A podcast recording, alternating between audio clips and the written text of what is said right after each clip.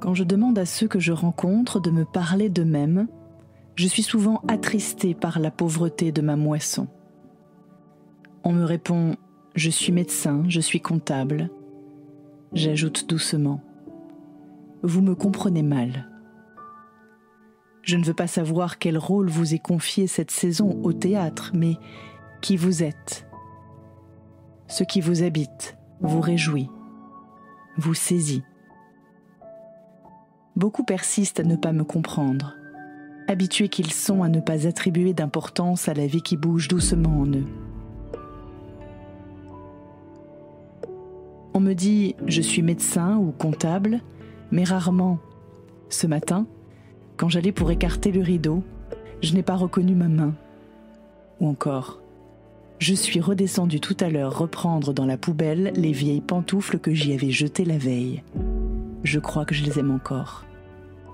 Ou je ne sais quoi de saugrenu, d'insensé, de vrai, de chaud comme un pain chaud que les enfants rapportent en courant du boulanger. Qui sait encore que la vie est une petite musique presque imperceptible qui va casser, se lasser, cesser si on ne se penche pas vers elle? Les choses que nos contemporains semblent juger importantes déterminent l'exact périmètre de l'insignifiance.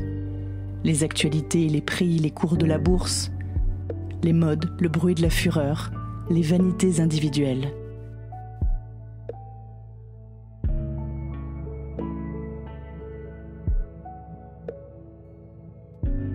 Je ne veux savoir des êtres que je rencontre, ni l'âge, ni le métier, ni la situation familiale. J'ose prétendre que tout cela m'éclaire, à la seule manière dont ils ont ôté leur manteau.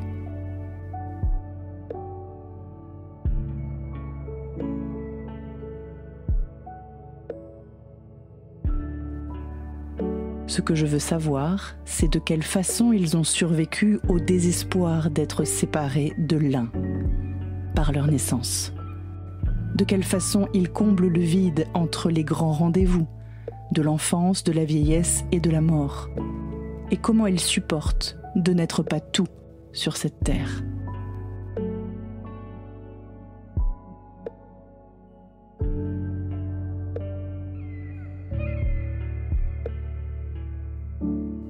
Je ne veux pas les entendre parler de cette part convenue de la réalité toujours la même, le petit monde interlope et mafieux.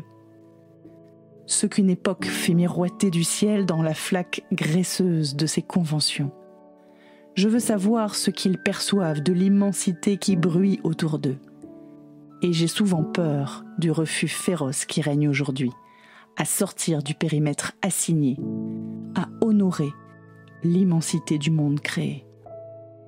Mais ce dont j'ai plus peur encore, c'est de ne pas assez aimer de ne pas assez contaminer de ma passion de vivre ceux que je rencontre.